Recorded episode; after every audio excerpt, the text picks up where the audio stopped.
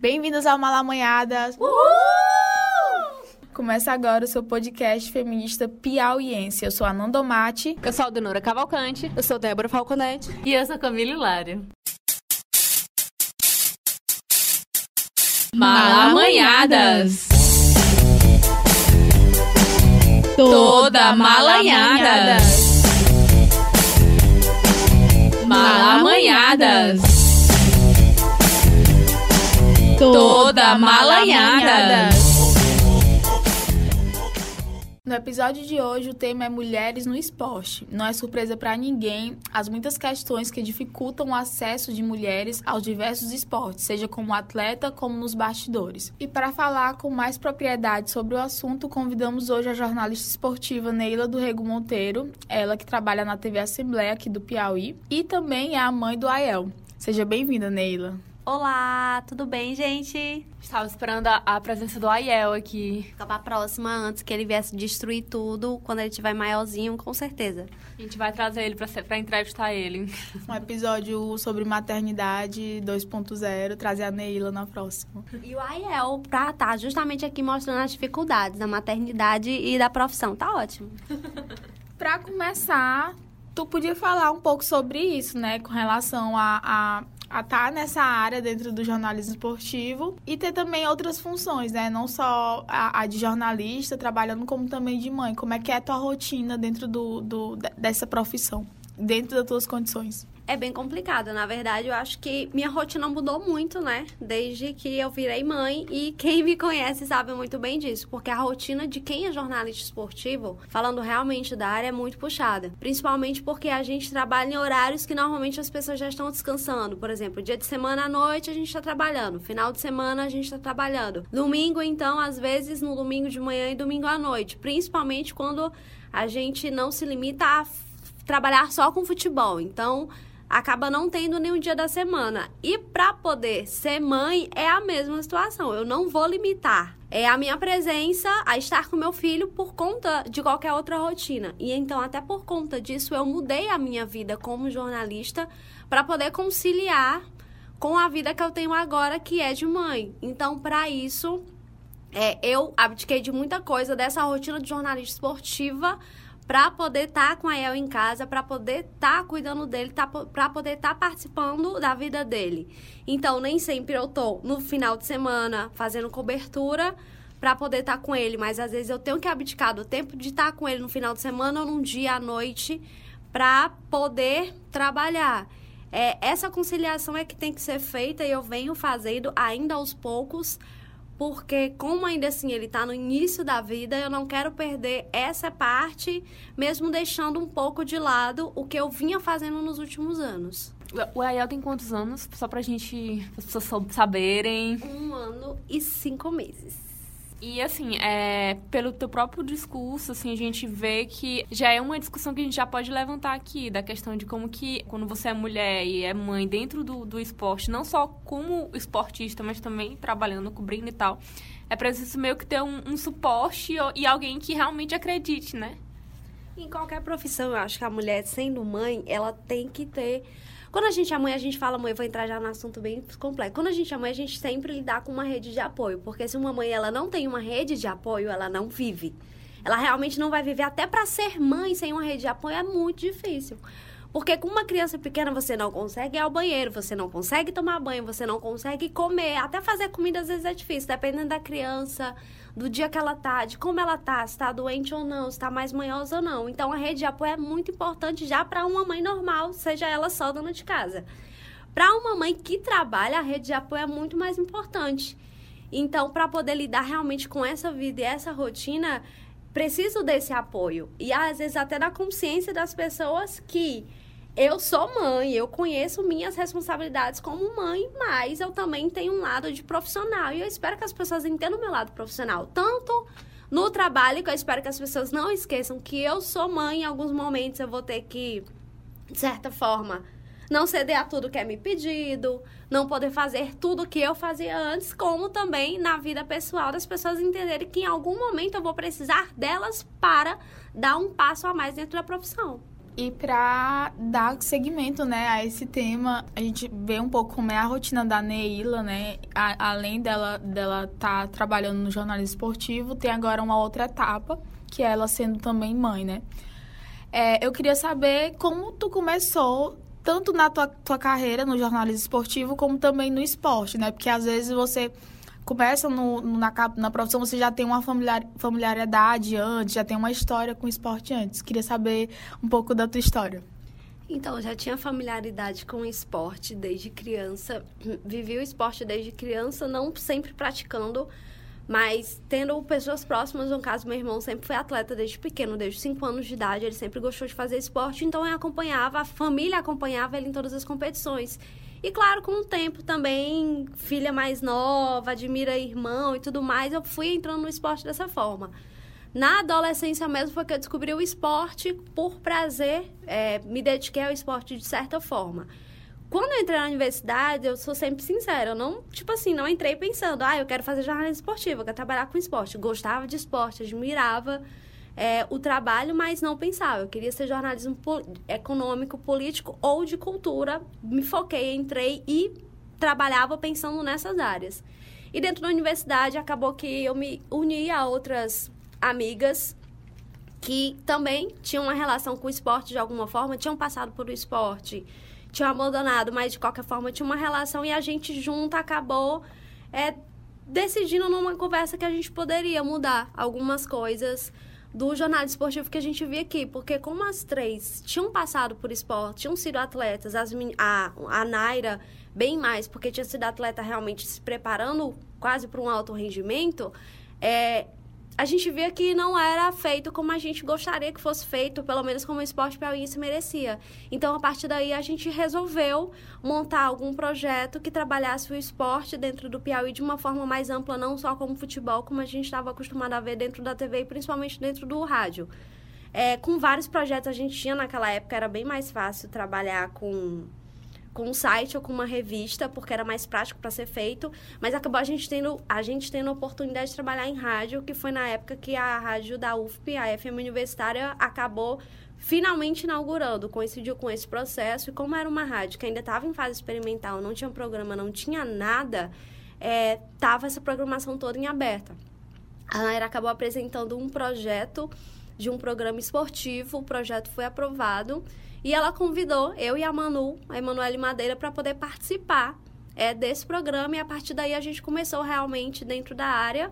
Em 2011, começou a montar o programa, fazer tudo para começar nessa área e não sair mais. Para situar um pouco, né, o que a Neila falou, é, existia um programa, existe ainda, né, um programa de rádio.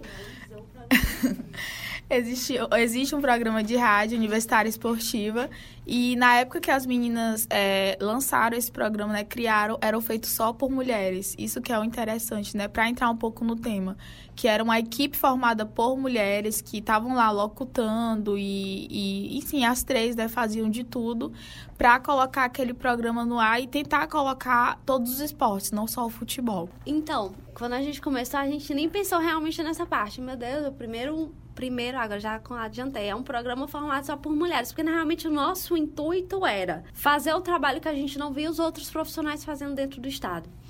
Mas depois de um tempo, a gente viu um diferencial que a gente estava fazendo. Porque primeiro foi o primeiro programa feito só por mulheres aqui no Piauí, dentro de rádio, dentro do meio de comunicação que dentro do Piauí não tem renovação, não tem reciclagem. Hoje em dia está tendo uma reciclagem muito maior e a gente sabe que está chegando profissionais incríveis dentro do regionalismo piauiense. E a gente chegou dentro de um, de um meio que não tinham mulheres trabalhando dentro dessa área, não existiam meninas e outros profissionais que trabalhassem com isso. Fomos as não as primeiras da época, outros profissionais passaram rapidamente como sendo repórter de pista, ou repórter rápida de alguns programas esportivos, mas as primeiras formarem uma equipe e fazer um programa completo de esporte é, dentro do Piauí, dentro de Teresina. E para a gente foi um diferencial de diferentes formas, a gente foi percebendo isso com o tempo, por, principalmente por isso. Primeiro porque as pessoas já olhavam a gente assim, meu Deus, as meninas trabalhando em rádio Três meninas que não têm vozes de rádio. Já começa daí, vocês estão vendo minha voz, né? Então já começa daí, porque naquela época ainda tinha essa. Precisa ter uma voz para trabalhar em rádio. E três meninas que não tinham essa voz, três meninas que tinham 20 anos de idade, estavam entrando dentro de um meio que tinham profissionais com 50, 60, 80 anos de idade, que faziam a mesma coisa, do mesmo jeito, ao mesmo tempo. E três meninas que estavam começando a aparecer é, de todas as formas possíveis. Eu acho, acredito sim. Primeiro a gente chamou a atenção por serem três meninas tão novas fazendo isso e dentro de um meio de comunicação que, como eu falei, não tinha outros profissionais fazendo. E depois a gente chamou a atenção realmente pelo trabalho que a gente fez. E a gente viu a diferença, porque quando a gente começou, a gente passou por muita coisa, é, nem tanto problemas, assim, por sermos mulheres, apesar de uma situação ou outra. Mas acredito até que no começo as pessoas foram um pouco respeitosas, não sei porque por ser uma novidade, né? Não tinha mulher naquela época. Acho que até, até mulher fazendo esporte aqui no Piauí não tinha. A Aline já estava nos a Aline Rodrigues já estava nos bastidores. A Socorro já tinha, já tinha se afastado também do esporte. Então, por sermos novidade, vamos dizer assim, acho que o pessoal acabou sendo um pouco receptivo, mas claro que algumas situações aconteceram. E depois a gente viu como oportunidade e foi, serviu, como incentivar outros profissionais, outras mulheres a se interessarem pela área. E não só isso, que o principal foi outros meios de comunicação e outros profissionais perceberem que tinham mulheres também para fazer esse trabalho. Porque vamos ser sinceros, não vamos dizer que passamos todos esses anos aí sem mulheres atuando em diferentes meios de comunicação aqui no Piauí, no esporte, porque não existiam. Claro que existiam, mas esse espaço não era aberto para elas. Porque as pessoas com certeza olharam para alguma jornalista que passou antes da gente e que disse: Ah, eu gosto de esporte. E olhou assim, de, de forma assim, meio torta e só fez um aham e deixou passar e não deu oportunidade. Com certeza isso aconteceu. Eu acho que como a gente não, a gente teve uma oportunidade, mas não precisou depender de outras pessoas que já trabalhavam na área para isso, a gente não passou por isso. E acho até que por ter sido desse jeito, é que as pessoas realmente começaram a acreditar que também isso é muito ridículo, mas realmente começaram a acreditar que tinham mulheres que eram capacitadas para fazer esporte aqui no Piauí. Porque existe esse estereótipo, né? Como tu falou, de que primeiro que para trabalhar em rádio você tem que ser homem.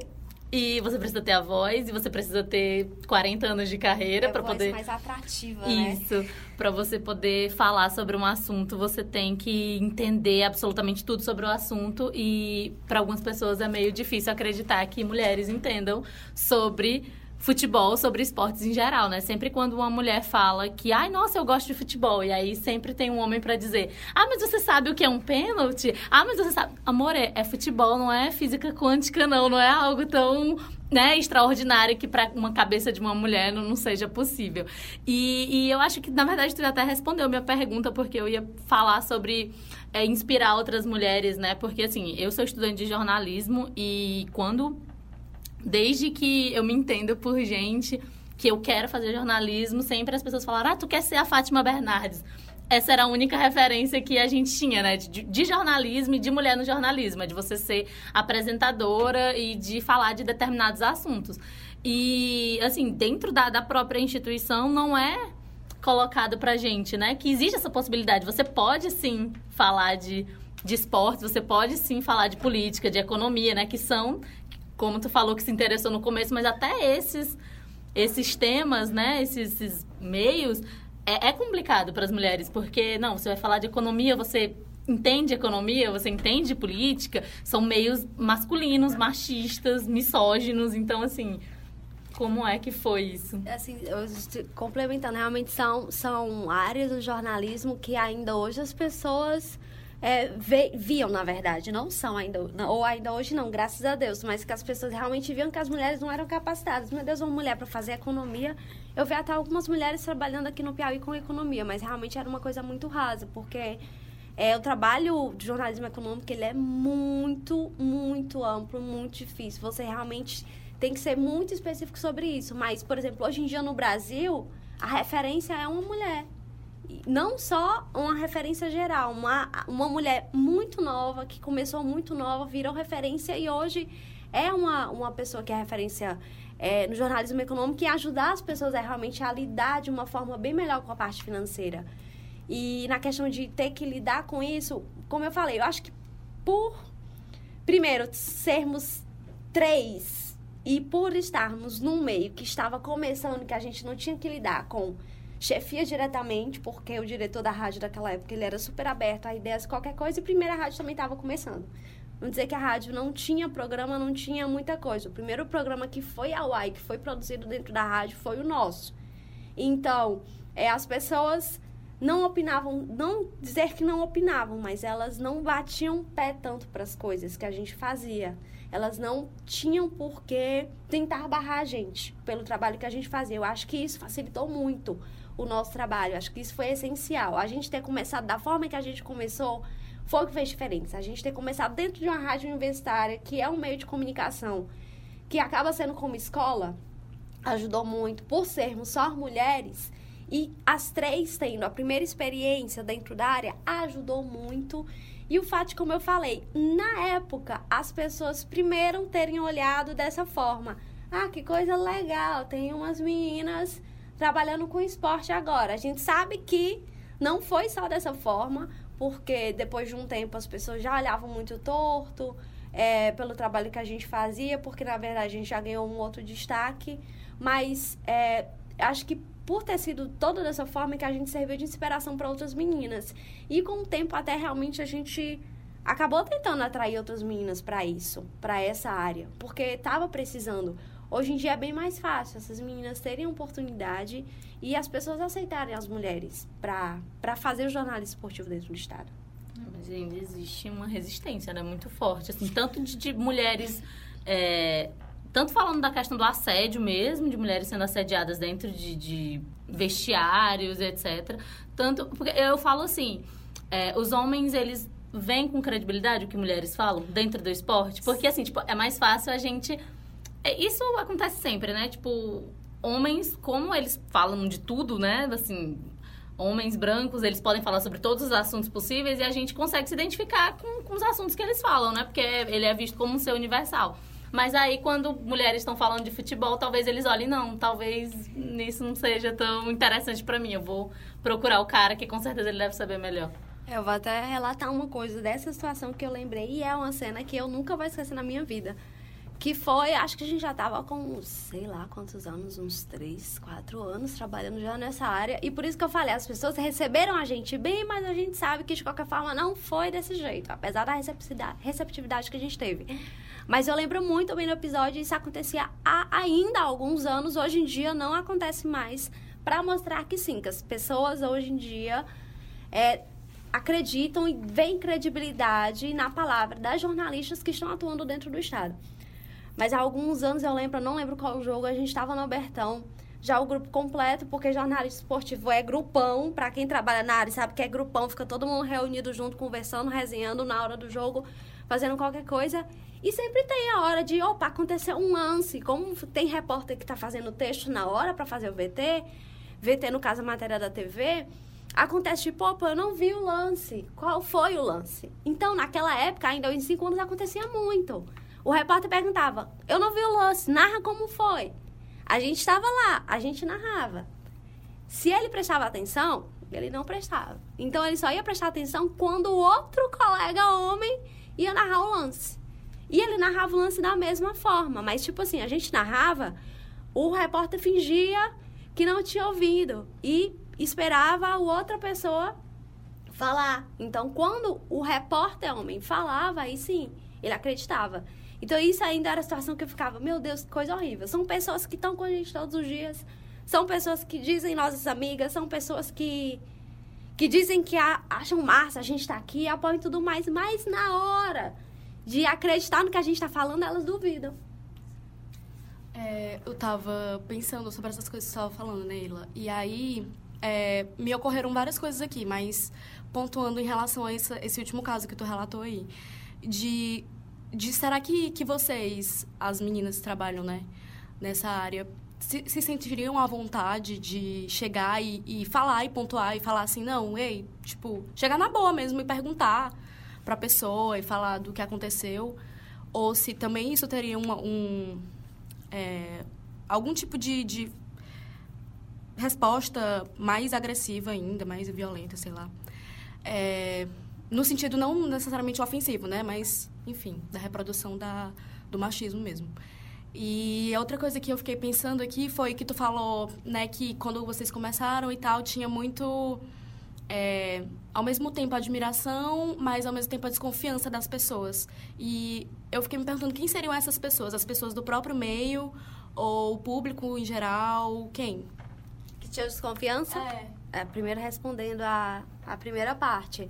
Assim, o esporte, por ser uma, uma, uma área muito, muito unida mesmo, porque são pessoas que às vezes passam estão juntas todos os dias, por horas, fazendo cobertura. Final de semana a gente acaba sendo mais próximo.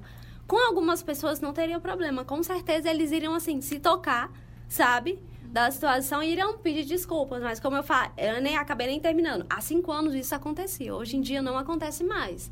Quando a gente tá no estádio, tipo assim, uma falou, na mesma hora, quem tá trabalhando tem confiança, entendeu? No que foi falado. Se a pessoa tava lá, ela viu o lance e narrou, ele tem confiança sobre isso. Então, dependendo do profissional, isso é super tranquilo, super de boa. É, mas outros não, claro. Principalmente os profissionais mais, mais velhos, porque, enfim, a gente não precisa nem entrar nesse mérito.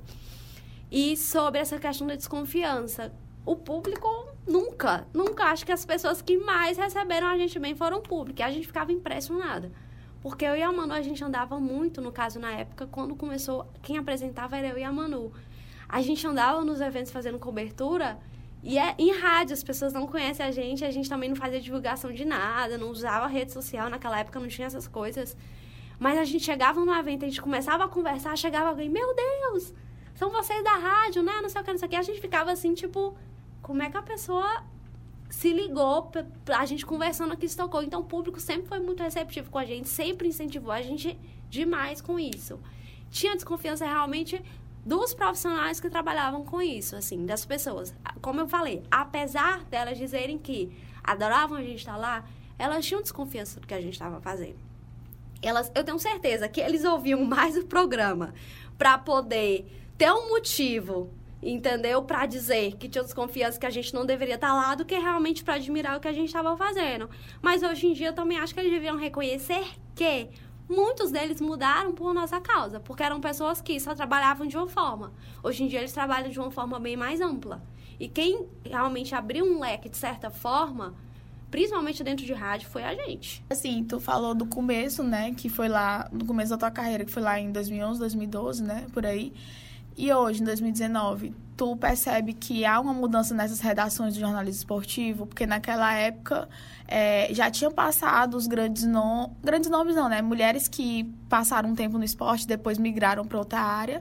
Mas vocês começaram e continuam até hoje dentro do esporte. Eu queria saber se hoje em dia como é que tu visualiza essas redações, se continua do mesmo jeito, um espaço meio que fechado só para os homens e homens mais velhos, ou se já tu já vê uma mudança desde a época que tu começou. Não, mudou muito. Eu não vou dizer que já está perfeito, mas mudou muito. Por exemplo, a gente já teve a Manu sendo repórter de pista da Rádio Antares, uma das rádios mais tradicionais e uma das equipes mais antigas de esporte. Abriu as portas, é a própria equipe abriu as portas para ter uma mulher sendo repórter de pista. No caso, a Manu, durante todas as transmissões de jogos, estava lá passando as informações dentro de campo da equipe que ela estivesse cobrindo. Então já foi um diferencial, até mesmo das pessoas mais velhas que reconheceram, em parte, é, a profissional que ela era e o trabalho que ela vinha feito. E as redações, porque, sendo sincera, antigamente sim.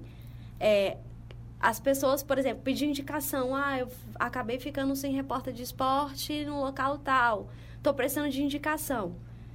Quando a gente passava uma lista de indicação, sempre a mulher era a última opção. Porque existe aquela realmente desconfiança. Será que ela realmente gosta de esporte? Será que não é uma coisa que ela realmente só vê porque tá com o namorado, porque tá com o pai, porque tá com um irmão, ou sei lá por quê? Hoje em dia não, as pessoas são super abertas e até mesmo as mulheres que querem simplesmente começar.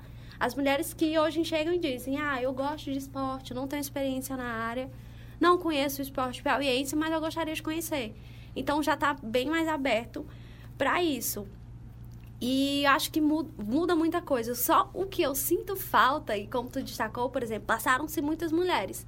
Mas as próprias mulheres serem referência de outras mulheres que passaram dentro do Piauí. Muitas passaram, eu tenho certeza que profissionais da minha idade, a mais velha que eu, um pouquinho, até um pouquinho mais nova, viram outros profissionais passarem e elas não lembram, porque elas não pegaram como referência esses profissionais. Só para destacar, quando tu estava na, na graduação, né, tu fez um, um rádio documentário falando sobre exatamente isso, sobre mulheres dentro do jornalismo esportivo.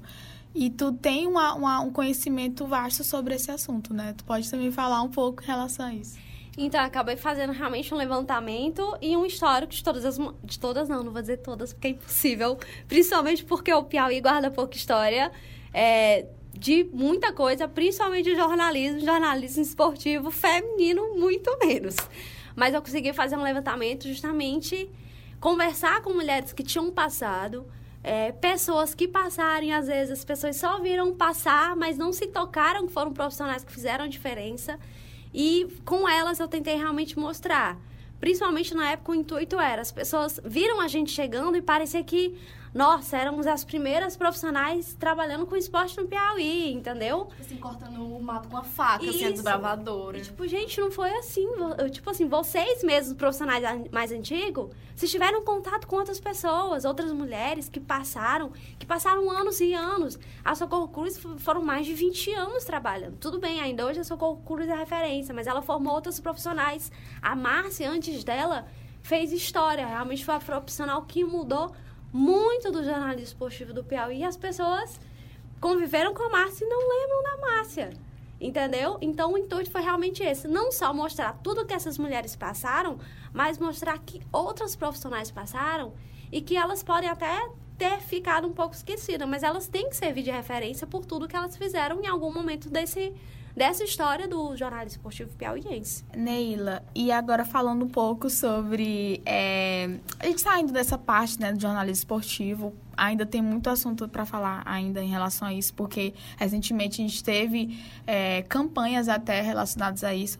Mas tu, como mulher, como é que tu visualiza as mulheres dentro do esporte? As atletas mesmo, se tu vê se, que na, na área esportiva tem um espaço para elas ou que é uma é basta uma, uma questão de gênero, uma questão de técnica. Como é que tu vê, como é que tu vê essas mulheres dentro do esporte no meio geral? Qualquer área para mulher é difícil. No esporte, então, vai ser bem mais complicado. É, e eu sempre coloco, existem, por exemplo, como atleta, existem modalidades, existem modalidades. Modalidades em que as mulheres é super aberto elas estarem lá. Que não existe Existem sim problemas, porque sempre vai existir diferença entre atleta homem e atleta mulher. Mas algumas modalidades têm mais problemas do que outros. E a gente e é muito claro, sempre vai ser óbvio que o futebol é um problema bem maior para a mulher para poder atuar. Outros esportes nem tanto. Elas, por exemplo, às vezes podem galgar caminhos mais fáceis. Mas é complicado porque, por exemplo, o esporte, quando a gente fala até esporte como profissão, como esporte de alto rendimento, qualquer esporte, ainda é difícil a gente ter, por exemplo, escolinha ou início para mulher. Não só no futebol, mas diferentes modalidades. É muito difícil a gente ainda ter. Acaba, acaba tendo uma dificuldade, até mesmo de dificuldade dessas meninas aparecerem. A gente que trabalha na área sabe disso. Por que, que não tem tantas meninas, por exemplo, aqui, para formar um time de base de vôlei ou de basquete? Isso é muito difícil. Por que, que isso acontece? E a gente sabe que isso vem realmente da cultura de dentro de casa. Porque, de certa forma, vamos ser sinceros, a mulher acaba sendo criada para. Hoje em dia, tudo bem, ela acaba sendo criada para ter uma profissão. O esporte nem para o homem é visto como profissão. Então, que pai, que mãe quer deixar uma filha entrar no esporte para ter uma profissão? Para ser um profissional dentro da área. Então, acho que isso dificulta muito. Essa cultura ainda de ver que é difícil o esporte e principalmente que a mulher pode ser atleta, dificulta muito isso. Alguns esportes, por exemplo, aqui no Brasil, o handball, é, as mulheres se destacam muito, não só por o handball feminino do país ser melhor, mas elas conseguem crescer muito melhor. Agora, se a gente for falar de futebol, as meninas aqui não conseguem nenhuma escolinha para para realmente, eu não digo nem escolinha, mas eu digo profissionais voltados a trabalharem é, o esporte feminino. Porque existe diferença. A gente, claro, que briga por igualdade para que essas meninas tenham os mesmos direitos. direitos. Mas existem diferenças no organismo, principalmente porque a mulher, por exemplo, ela passa por um período de um ciclo que o corpo muda completamente. Então, até para isso, para trabalhar com um atleta de alto rendimento, o profissional tem que entender por exemplo, no período do ciclo menstrual, a mulher vai estar com um rendimento super abaixo. Ele vai ter que saber lidar com isso. Que no período, nesse período, por exemplo, ela vai pode ir muito mal na competição porque os hormônios dela estão lá embaixo e ela não vai conseguir render. Mas depois desse período, ela vai estar na melhor forma. Então, eles têm que saber lidar com profissionais dessa forma. Saber que mulheres, por exemplo, dependendo do esporte, elas têm mais qualidade técnica do que a força. E eu acho que isso falta muito. O que dificulta principalmente é o interesse dos profissionais hoje em dia, nem a menos do que existia antes, mas de trabalharem, porque eu acho que eles veem que é muito difícil. Trabalhar assim, vamos dizer, com homem é fácil, dependendo da modalidade, com mulher nem tanto, principalmente porque eles não querem incentivar tanto essa área. Eu acho que também tem muito, quando tu falou da questão da casa, tem muito da, da, da questão cultural, de que é, a gente é criado numa sociedade de que as mulheres, elas são, elas se ocupam mais das tarefas de casa. Enquanto que é natural isso. Você vê dois irmãos, a, a menina sempre vai cuidar de casa, enquanto o menino vai ficar em casa assistindo TV. Se no esporte é, não tem tanto é, incentivo, né? Tanto para eu vejo assim que não tem tanto incentivo no, no geral, é, a mulher, ela não, além de não ter um incentivo, ela não tem um acesso àquilo dali. É, por exemplo, o esporte, é, às vezes a pessoa começa a ter interesse pelo esporte por conta do lazer.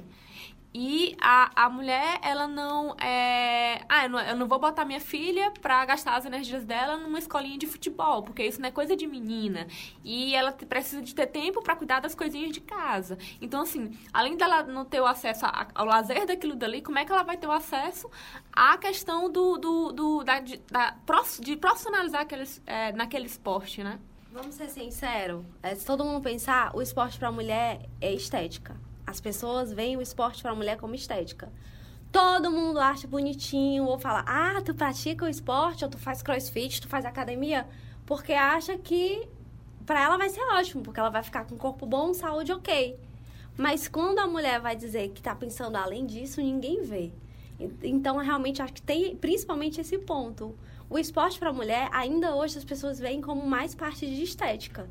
E essa mente tem que ser aberta justamente para isso é, as mulheres também podem ter esse caminho de quererem ser atletas. Eu acho que também tem uma questão é, em relação a esse interesse, né? De por que, que não se, se investe energia mesmo nesse trabalho com as meninas.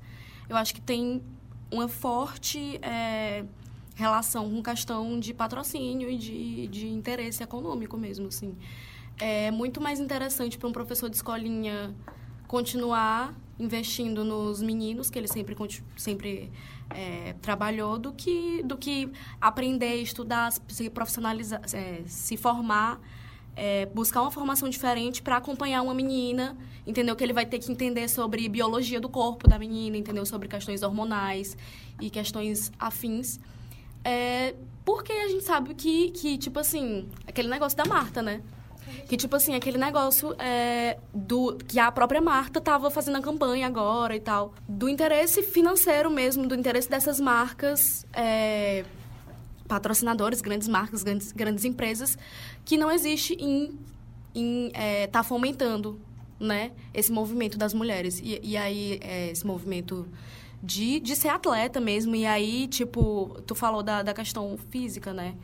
E aí eu me lembrei da questão das mulheres trans também, dos homens trans, porque assim, cadê? Entendeu? Cadê eles no esporte? Se para as mulheres cis estarem no esporte já é um rolê, né? Já é uma dificuldade imensa. Imagine para as mulheres trans que tem tipo 300 mais questões, entendeu? Para levar em consideração. Então, assim, é como se fosse um, mais um dos lugares negados a esses corpos, né? É, na minha pesquisa para esse episódio, né? Porque eu não tenho assim, uma ligação com esporte. Eu, quando tu fala da estética, né, o que eu lembro é que, meu Deus, faz natação porque você vai ficar alto, estica o corpo. E aí, quando você começar a ficar sem peito, você para, porque menina que faz natação fica sem peito. Então, quando você começa a ficar sem peito, você vai pro balé, porque aí, entendeu? Sempre tudo é ligado à estética Quer dizer, tudo é ligado à questão do emagrecimento, né? A gente começa dizendo que é bem gordofóbico, que mulheres gordas que se atrevem a entrar nos esportes já é também uma dificuldade enorme, porque, enfim, o seu único objetivo com o esporte tem que ser emagrecer e ficar bonita e etc. E o que a Débora falou sobre o patrocínio, né? É, eu, na, na, minha pesquisa, eu estava pesquisando mulheres negras no esporte, né? Pioneiras. Quem foram as mulheres que, que começaram? A primeira mulher negra a participar de uma Olimpíada. Cadê esses nomes que a gente não vê, né? E, assim, eu já, já não tenho uma ligação tão forte, então eu já sei bem menos. Mas, assim, eu percebi que até as pessoas que estão inseridas no meio também não conhecem esses nomes.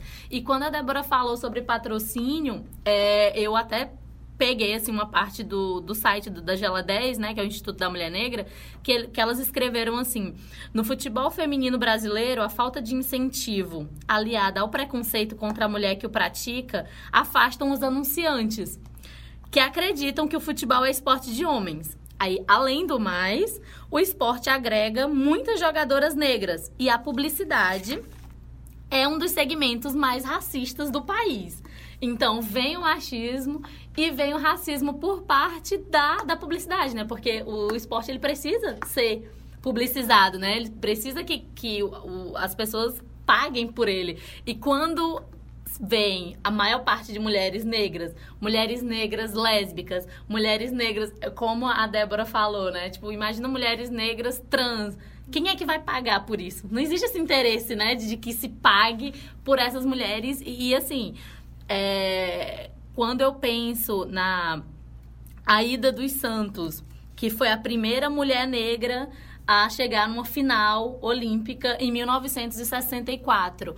Ela é, foi para Tóquio em 1964 sem técnico, sem tênis, sem roupa. Ela teve que improvisar uma roupa para abertura. Quer dizer, uma mulher negra pobre, né, periférica, que não tinha simplesmente. Não é assim, ela não tinha patrocínio. Ela não tinha nada. Ela não tinha absolutamente a roupa do corpo. E ela era a única mulher de todos os atletas, né? Todos eram homens e era a única mulher negra. E assim, a gente chega em 2019 e você vê a Marta ainda lutando para que alguém pague, né? Que alguém. Dela. Pelo, que, trabalho, pelo dela, trabalho né? dela. Então, assim, tipo, é muito louco porque em 1964, em 1948, e a gente vê, aí na minha pesquisa, né? Nos anos 2000, ainda, tipo, é, um nome que, que eu achei, que eu fiquei, que é Maria Elizabeth Jorge, que ela foi a pioneira no levantamento de peso, que é o que a gente está falando também sobre é, esportes femininos e eu acho que a gente pode puxar para feminilidade, né? Porque é o que tu falou, mulheres em alguns esportes são mais aceitas, tipo na ginástica, né? Que é um esporte que é visto como feminino. Então, ok, você pode ir, você pode ter o sonho de ser uma Daiane dos Santos, mas aí quando você pensa em mulheres no levantamento de peso, e aí eu achei esse nome, a Maria Elizabeth Jorge, que ela era o quê? Uma lavadeira. Ela lavava roupa e ela treinava com as trouxas de roupa. E aí, nos anos 2000, ela com 43 anos, a mulher chegou numa Olimpíada e você pensa, caralho, tipo, nossa, ela quebrou tudo, os anos 2000, nossa, revolucionou. Tá, mas em 2019, cadê essas mulheres, entendeu? Tu falou muito aí, muito da, da questão da, da, da mulher, eu lembrei que é, na época da ditadura militar, era proibido que mulheres praticassem alguns, alguns esportes. Existia lá na legislação no artigo 54 lá, né, do decreto e tudo de 1941. As mulheres não se permitirá a prática de desportos incompatíveis com as condições de sua natureza, devendo para este efeito, o Conselho Nacional de Desportos baixar as necessárias instruções às entidades desportivas do país. Isso em 1941. Olha que absurdo. Porque a natureza da mulher naquela época era mostrar graça, né? Então, futebol, por exemplo, não era graça nenhuma. Mas eu amo quando, entra nessa questão de patrocínio, porque, a, por exemplo, falando de futebol, os times dizem muito que essa questão, ah, porque a gente não vai ter um patrocinador que possa pagar pelo futebol feminino, ou por isso ou para aquilo. E, e, eu amo porque eu, todo time, quando começa, ele começa de baixo. Com certeza ele não começou com um monte de patrocinador. Mesmo assim, ele apostou numa escolinha de base de meninos. Ele apostou no início de um futebol amador. Mas quando chega pra mulher, futebol feminino, ele acha que é muito arriscado. E o time já tá lá no topo. É, o momento que mais mostra isso, ainda hoje repercute, principalmente voltou a repercutir na Copa, ainda foi a apresentação da Cris, é, quando ela chegou no São Paulo para disputar essa temporada do Campeonato Brasileiro 2, o São Paulo acabou tendo que criar um time feminino e para disputar essa, essa, essa divisão já de acordo com o ranking, acabou indo para a segunda divisão. E eles contrataram a Cris, e a Cris veio no começo da temporada mostrando junto com o time masculino os uniformes. E tá lá, os uniformes diferentes, masculino e feminino. A diferença é o patrocinador. O time é o mesmo. Mas na hora de mostrar o uniforme, o time do futebol profissional masculino, ele tá com todos os patrocinadores estampados. E o time de futebol feminino não. Ele não tá. Não tem nenhum patrocínio. As meninas estão lá de boa. É, então acho que tipo tem essa questão. Tipo assim, os times dizem que existe um receio de investir nisso porque não tem patrocínio, não faz um time porque não tem patrocínio. Mas quando eles começaram o futebol masculino de alguma forma, eles também não tinham toda essa estrutura. Quando eles vão trazer um grande jogador, às vezes, eles tiram o dinheiro do próprio bolso para poder bancar.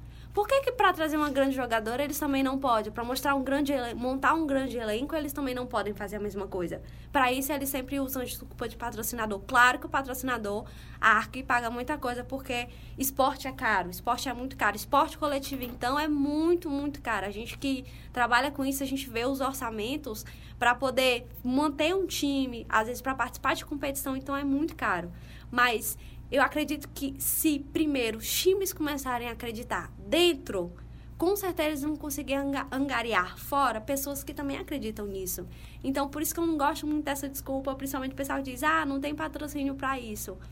Claro que tem. E as pessoas têm que começar a reconhecer o trabalho que essas mulheres fazem, que foi justamente o que a Marta veio pedindo durante toda essa competição, no caso com a chuteira.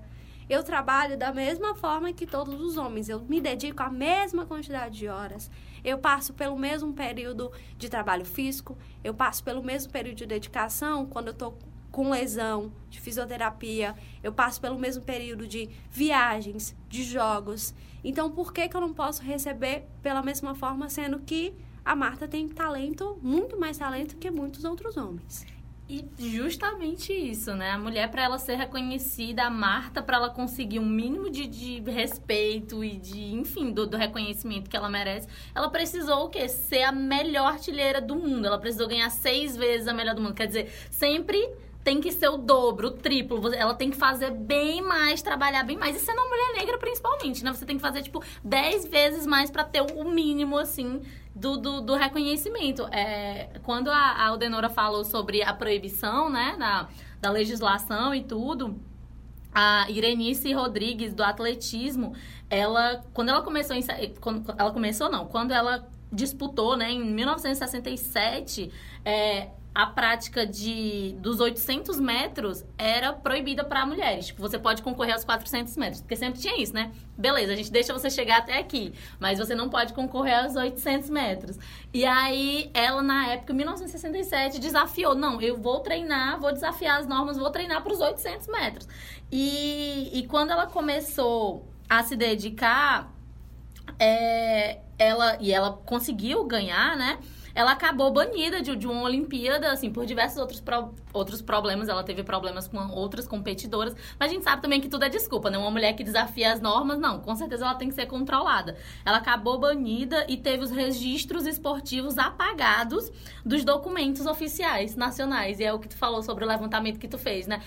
a gente não vai encontrar o nome dessas mulheres porque simplesmente quando elas ousaram, elas foram literalmente apagadas. apagadas. Isso é tão doloroso. E aí, assim, não é interessante que, que essa história seja, essa narrativa seja relembrada, né? Porque são as violências que, que aconteceram que não querem que a gente saiba, não querem que a gente note, não querem que a gente questione. E, e, ela também era, era, assim, eu pesquisando, né? Ela era envolvida com o movimento grevista, ela tinha uma conduta antifascista. Então, tipo assim, ela peitava o governo, Nossa, peitava, é. tipo, não só no esporte, né? Então, a gente sabe que a voz dessa mulher não, não ia ser ouvida, assim, de jeito nenhum. E, ela era perigosa. Ela era foda pra caralho, entendeu? E aí, é, também eu quero falar de outra mulher, que é a Soraya André que ela participou do, do, Ela era judoca, né? Ela participou dos Jogos Olímpicos de Seoul em 1988, quando era só exibição. Quando não podia competir. Eu não sei se eu entendi muito bem.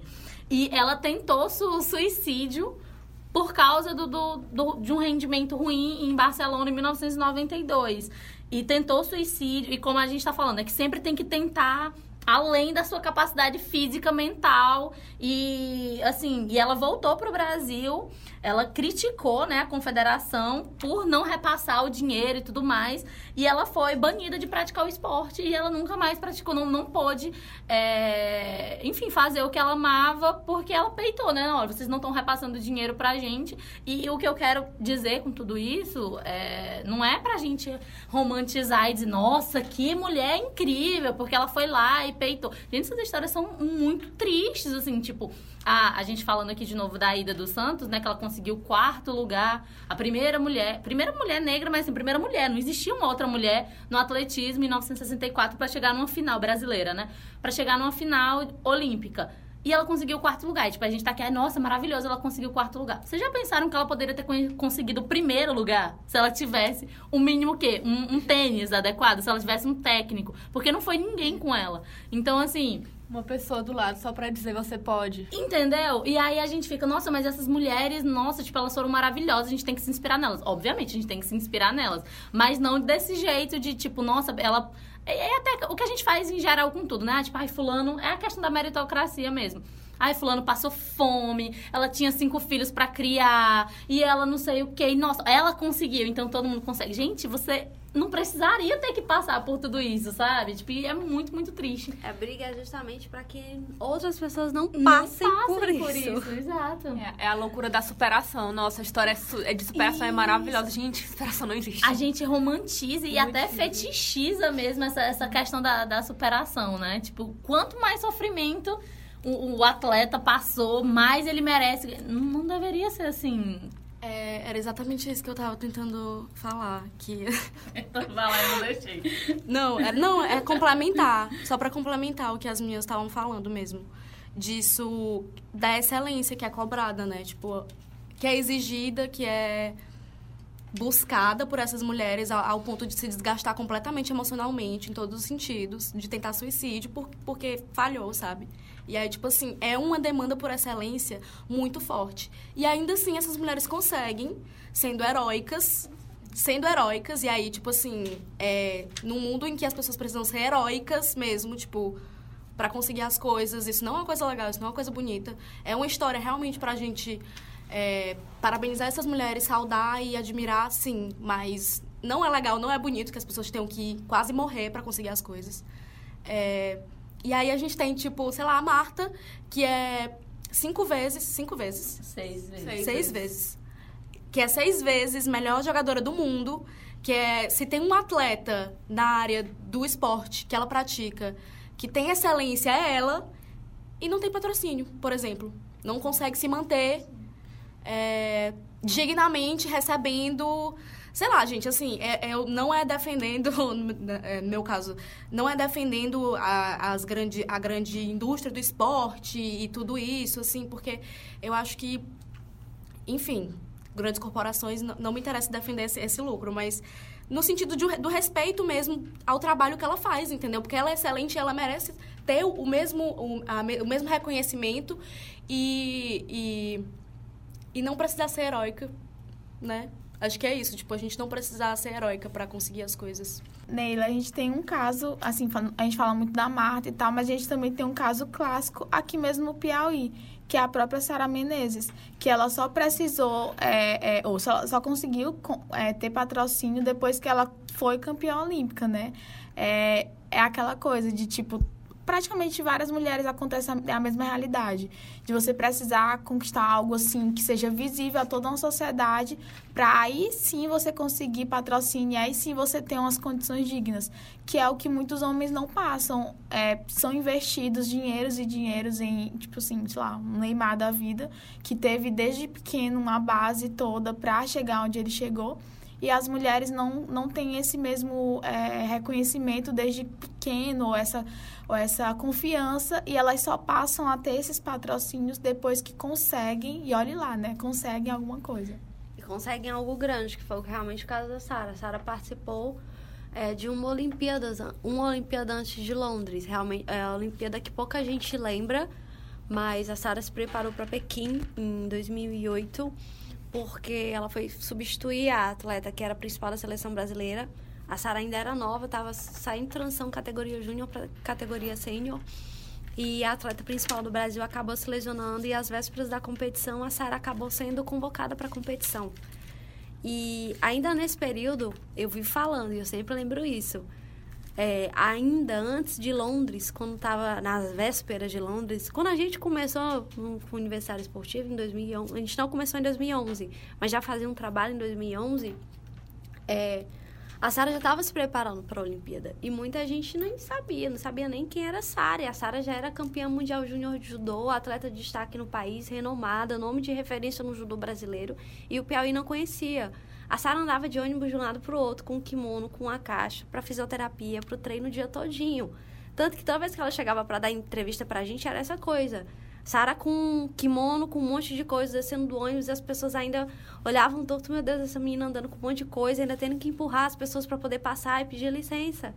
Às vésperas de Londres, 2012, 2011, elas preparando para a Olimpíada, e as pessoas estavam incomodadas com a Sara e com o trabalho que ela estava dando dentro do transporte público.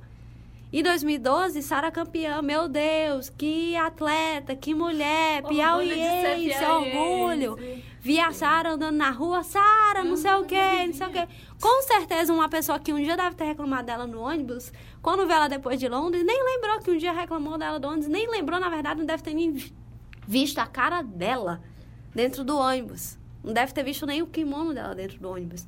Então, isso realmente é, é o, que mudou muito. E a Sara, eu digo, quando a mulher tem que fazer, tem que fazer algo muito extraordinário. Porque a Sara não foi só campeã olímpica, ela foi a primeira uhum. mulher a conquistar a medalha de ouro no judô. Então ela foi uma referência muito grande. Precisa ela ser incrivelmente incrível para alguém pelo menos pensar que ela existe. Mas vamos destacando, assim, porque aí depois vão criticar. A Sara tinha patrocínio, mas o patrocínio que ela tinha era o básico, tipo, por exemplo, ela recebia bolsa, sempre recebeu, de alguma forma ela conseguiu recebia bolsa da escola, recebia bolsa da faculdade.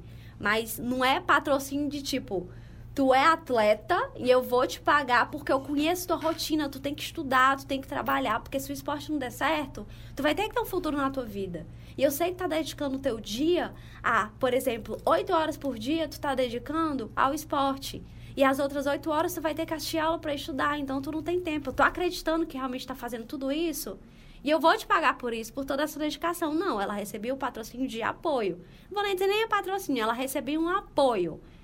Certo. Mas realmente, patrocínio, a Sara só foi receber depois disso. E ainda hoje as pessoas, vamos ser sinceras, as pessoas lembram da Sara porque ela foi a primeira mulher a conquistar a medalha de ouro no judô. Hoje em dia a Sara está num momento muito difícil, principalmente por conta da idade, realmente.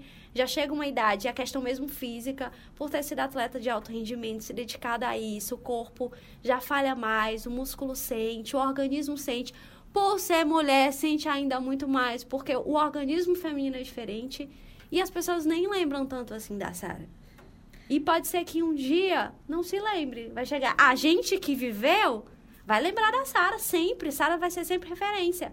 Mas daqui a alguns anos, vai ter gente que vai perguntar quem é a Sara Menezes. E para mim é um absurdo. Como é que você não sabe quem é Sara Menezes? É, uma coisa que eu levo pra vida é: eu vou ser tão foda que vai ser impossível as pessoas me ignorarem. Isso é tudo que eu a primeira coisa que eu penso quando eu levanto de manhã, ninguém vai me ignorar mais porque eu vou ser incrível. Tipo, isso é né, um pensamento básico quando você é mulher e, enfim, você tem todas as suas dificuldades, você pensa. E o que assusta na, na, na nossa conversa é que eu acabei de falar da Soraya André, que em 90, 88 e 92 ela tava lá atacando pau na confederação, dizendo vocês não repassam dinheiro pra gente, impediram ela de lutar, né?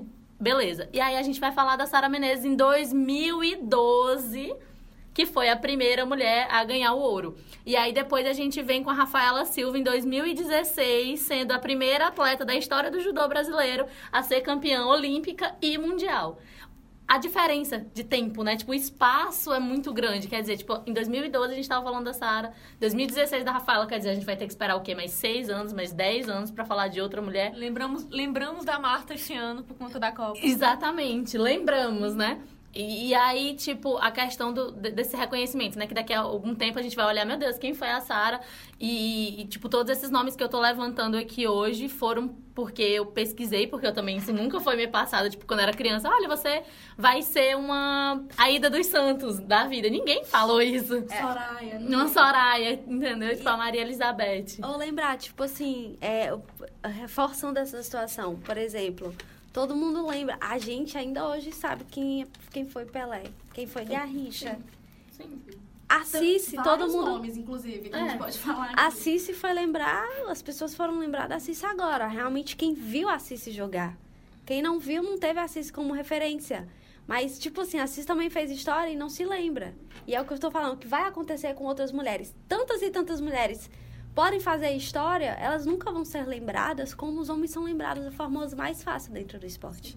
Era isso que eu ia falar, justamente, que tu falou nesse ponto de que há algum tempo ninguém vai lembrar da Sara, mas e a- tudo que a Sara conquistou e tal, e o Pelé não, o Pelé, tipo, passa gerações e gerações, perguntar pra uma criancinha quem é Pelé, a criancinha vai saber dizer, sendo que o Pelé foi importante naquela época e pronto, ele continua a- assim, Eternizado. É eternizado. a mesma coisa da Marta. Vamos ser sinceros, quer dizer que as crianças de hoje em dia sabiam o que era a Marta até essa Copa do Mundo ser televisionada? As pessoas nem assistiam a Copa do Mundo. O, eh, o futebol feminino tinha o, o torneio internacional de São Paulo eh, todo ano. A seleção brasileira brigava também com todas as seleções. Torneio que acontecia dentro do Brasil. As pessoas nem paravam para assistir. Tem diversas competições. Tem Copa Libertadores. O Brasil é o maior país com maior, com maior títulos. As pessoas não sabem disso, entendeu? Tipo, é realmente essa questão. É, não tem referência, entendeu? A Marta é referência agora para os meninos por conta da Copa do Mundo. A Marta, gente, vamos ser sinceros. Eu entendo que ela queira jogar, mas com certeza ela não vai dar para a próxima Copa. Ma- A Marta, primeiro de tudo, é mulher. Ela se desgastou bem mais do que um homem para chegar onde ela chegou. O corpo dela sente bem mais. Ela não é uma formiga da vida. Pra mim, o pior de tudo, a formiga, minha gente. A formiga fez muito mais história que a Marta. E mesmo assim, as pessoas só, tão, só lembraram da formiga agora que ela tá se aposentando. Isso é um absurdo. E tantas outras, outras mulheres que passaram. A Cris também só foi lembrada porque ela foi contratada pelo São Paulo. Porque se ela não tivesse vindo atuado no futebol brasileiro, ela não ia ser lembrada. E as meninas que estão voltando pro Brasil também. Então, eu acho que, tipo assim, tem esse papel de, tipo, tem que massificar essa questão não só no futebol, massificar de que as mulheres também são referência, elas não podem ser esquecidas. Por que, que os homens sempre são lembrados, principalmente no futebol, e as mulheres não? É, eu acho, claro, que também varia de modalidade em modalidade, mas não deveria existir essa questão. As mulheres fazem. Se chegaram no topo, elas fizeram o mesmo tanto que os homens fizeram. Elas não, na verdade, elas fizeram mais. Principalmente no futebol, porque elas com certeza passaram por mais horas de treino para poder estar ali, porque elas não tiveram é, um profissional do lado dela dizendo como é que era para fazer. Ela aprendeu sozinha jogando com os homens. Depois do futebol, deu uma pelada que ela teve com os colegas. Com certeza ela foi em casa, foi treinar e procurar alguma coisa. É isso que tu estava falando em relação à própria Formiga Cristiane, que foram pessoas que até já tentaram interromper a carreira, já tentaram se aposentar, sair da seleção, mas ninguém lembra, só lembra de agora, porque agora que está sendo tendo mais holofotes e en- entre aspas, entre aspas, esses holofotes, porque por exemplo, a gente fala da questão da Copa ser televisionada, a Globo só transmitia jogos é, da seleção brasileira, sempre foi isso. Aliás, nessa Copa. E quando acabou a participação da seleção, parou total, continuou transmitindo os jogos da Copa América. A Band ainda teve essa coisa de transmitir toda a Copa, não todos os jogos, mas ainda assim, é, ainda assim transmitia. Mas assim, voltando um pouquinho falando da Sara Menezes, é, tu falou assim dessa questão de, dela ser esquecida e tal. Eu acho que não dá nem pra ir tão longe assim. Acho que, por exemplo, ela conquistou em 2012, né, a- o ouro. Em 2016, a Sara já estava um pouco também esquecida pelas pessoas. Porque eu tenho uma, assim, eu lembro muito dessa, dessa cena, quando a Sara estava disputando. Eu, eu não lembro se é. Quando ela foi eliminada, que foi até con- contra, contra a. a lesionou. se lesionou, exatamente. Eu lembro que tava, inclusive, eu tava assistindo contigo, a gente tava no meio do shopping. Tipo, todo mundo. A gente parou correndo, saiu correndo pra ir ver o telão. É, a luta da Sara e as pessoas em volta nem aí. Só nós duas lá, a gente em pé, assistindo, chorando e, tipo, ninguém nem aí. Tipo, a Sara Menezes, ela que. foi uma referência do Brasil, não estamos falando nível de pé, ela foi referência do Brasil. Exatamente, tipo, é, as, tipo há, há, quatro anos antes ela tinha conquistado uma medalha, levou gente, é, sei lá, ao choro também. Tem aquele caso do próprio jornalista, que eu esque, o Sérgio, esqueci o nome dele, mas enfim. Ele mesmo chorou transmitindo e quatro anos depois ninguém nem estava se importando. E oito anos depois as pessoas vão virar pra gente e dizer: Minha gente, e aquela menina Sara? O que, que aconteceu com ela? As pessoas não sabem nem onde a Sara tá. Elas devem achar até que ela já se aposentou e a Sara não se aposentou. É, a gente tava falando aí sobre o futebol feminino e sobre esse. Eu vi, é, a gente vem observando esse movimento, né? De uma certa valorização, entre aspas, do movimento do futebol feminino agora, um pouco maior, uma coisa que, que, que eu acho que é positiva, que a gente não tinha visto antes. É, e aí também tem a relação direta, eu acho, com a questão até política do Brasil no momento, assim, porque a seleção brasileira sempre teve esse histórico, assim, da, da construção da identidade do brasileiro a partir do futebol masculino. Isso como sendo, assim, uma coisa muito arraigada, assim, muito fundador da autoestima do povo brasileiro. E aí, é, isso estando diretamente, né, desde a época da ditadura e tal, isso foi muito instrumentalizado pela ditadura. E aí, é, desde que é, é, é, muito interessante observar essa relação do momento político do Brasil e como isso influencia a relação que as pessoas também têm com o futebol brasileiro. Porque, assim, nos momentos de crise do Brasil, pelo menos, não sei se eu estou viajando aqui, gente, mas... Enfim, nos momentos de crise do Brasil, é, que a gente tem essa, essa assim, né, enquanto povo, a gente tem essa demanda por estar bem, por ser um país vencedor em alguma forma, tipo, economicamente a gente está mal, é escândalo de corrupção, X, Y, Z, e aí a gente vai buscar isso na seleção, né? Porque vai chegar a Copa e a gente vai se sentir bem em ser brasileiro de novo e tal.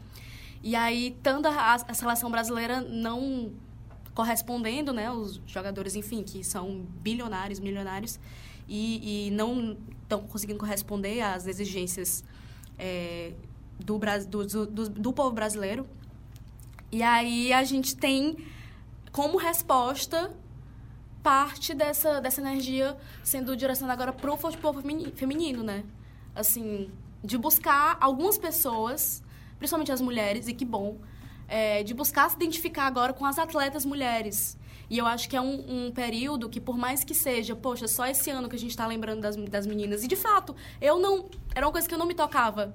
Eu sou feminista, tipo, há muito tempo e não Gente, o, o nome Formiga, Sim. Cris, Marta foi passar pela minha boca pela primeira vez esse ano. E eu simplesmente não fazia ideia. E assim, realmente, porque eu não tenho ligação mesmo com esporte, futebol, etc. Totalmente aleatória na vida, né? Meu rolê é outro. Mas assim, são figuras importantes e que eu deveria ter pelo menos, né? Nossa, tipo, essa mulher existe. Assim como eu sei que o Pelé existe. Assim como, tipo, se alguém me pergunta o que, que tu sabe sobre o futebol brasileiro? Eu vou falar. O Pelé, Ronaldinho, o. Garrincha, não. O, como é? O Robinho, né? E o Robinho, eu sei por causa do. É o novo. Por causa do pedala Robinho. E aí, tipo, é, isso é o que eu sei. E aí, tipo, na minha boca não, não passa. Marta, Formiga, Cris, etc. Mulheres, sei lá eu fui seguir no Instagram esse ano, entendeu? E aí, tipo, caralho, essa mulher é muito maravilhosa. Você vai saber, tipo, humanizar essas mulheres também, né? Porque, tipo, ai, a Marta, ela é foda no, no futebol e tal. A Marta ganhou seis, seis vezes. Mas quem é a Marta? Tipo, ela tem namorada. Ela, entendeu? Tipo, e humanizar mesmo a história dessas mulheres, de onde essas mulheres vieram.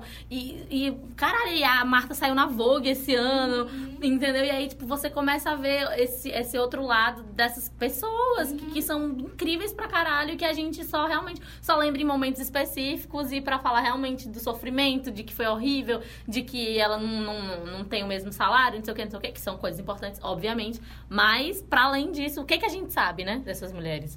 Inclusive, só complementando, é, inclusive, tipo, foi a primeira vez que eu ouvi falar da Cici, por exemplo. É Cici, né? É. Foi a primeira vez. E é assim, é, foi uma coisa que eu não vi, que eu não acompanhei. No caso, eu acompanhei a Sara, mas também, assim, meio é, e aí foi a primeira vez que eu vi, por exemplo, as meninas do futebol brasileiro virando meme e tal, ganhando gosto das pessoas mesmo, tipo a Cris, é, tipo, sendo a queridinha do povo, assim. Mas, mas eu não sei como é que isso vai ser daqui a alguns anos, por exemplo. Pois é, essa é a questão que eu acho que tem que ser levantada, porque muito se fala do futebol, muito se fala de Copa do Mundo. Copa do Mundo pro Brasil acabou, acho que muita gente até parou. Inclusive, até alguns jornalistas pararam de acompanhar a Copa do Mundo feminina porque o Brasil não estava mais na competição. É, é uma questão que tem que ser discutida principalmente no futebol brasileiro feminino, porque é, as, as pessoas não sabem, as pessoas estão. O que, me dá raiva, o que me dá muita raiva, apesar de eu estar tá amando esse momento da seleção feminina, as pessoas é, exaltaram muito essa seleção, mas a seleção não vive um momento bom. Não é a melhor seleção brasileira feminina, tanto pelo cenário também. A gente, assim, quem acompanha sabe, futebol feminino no Brasil ele tá vivendo um momento diferente, tanto que já foram criados mais competições, torneios de base. A gente está tendo o primeiro Campeonato Brasileiro Sub-18, que é assunto também que tem que ser muito minuciado, mas eu não quero entrar. Mas a seleção brasileira vive um momento muito crítico porque é, há anos há essas mulheres que ainda hoje estão atualmente dentro dessa seleção, elas brigam, brigam por um processo de renovação e de um apoio maior. Elas passaram em 2015, antes das Olimpíadas do Rio, em 2016, por uma briga dentro da Confederação Brasileira para que o futebol, a seleção feminina, na verdade, tivesse um olhar diferente. Porque as meninas, até para serem jogadoras de seleção brasileira, elas não recebiam para isso. Elas não tinham a estrutura que a seleção brasileira masculina tinha. Então, na época, era para isso que elas brigavam. E para isso elas brigaram dentro do CBF, fizeram um movimento, boicotaram a seleção brasileira, não iam, não, não, não queriam ser convocadas, não queriam responder à convocação da Confederação Brasileira, brigaram para que fossem feitas mudanças técnicas, foram feitas mudanças técnicas é, na época. O Vadão foi retirado da seleção, a Emily, que é uma, uma das treinadoras que mais se destaca dentro do cenário brasileiro, foi para a seleção brasileira.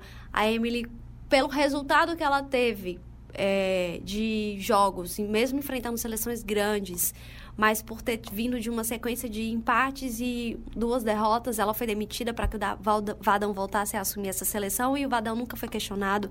Na época que a Emily foi retirada pelo trabalho que ela fazia, que ela conhecia da seleção, por exemplo, essa seleção que vocês estão vendo hoje, quem montou, é, ela é uma seleção que era olímpica sim, que foi montada antes de 2016.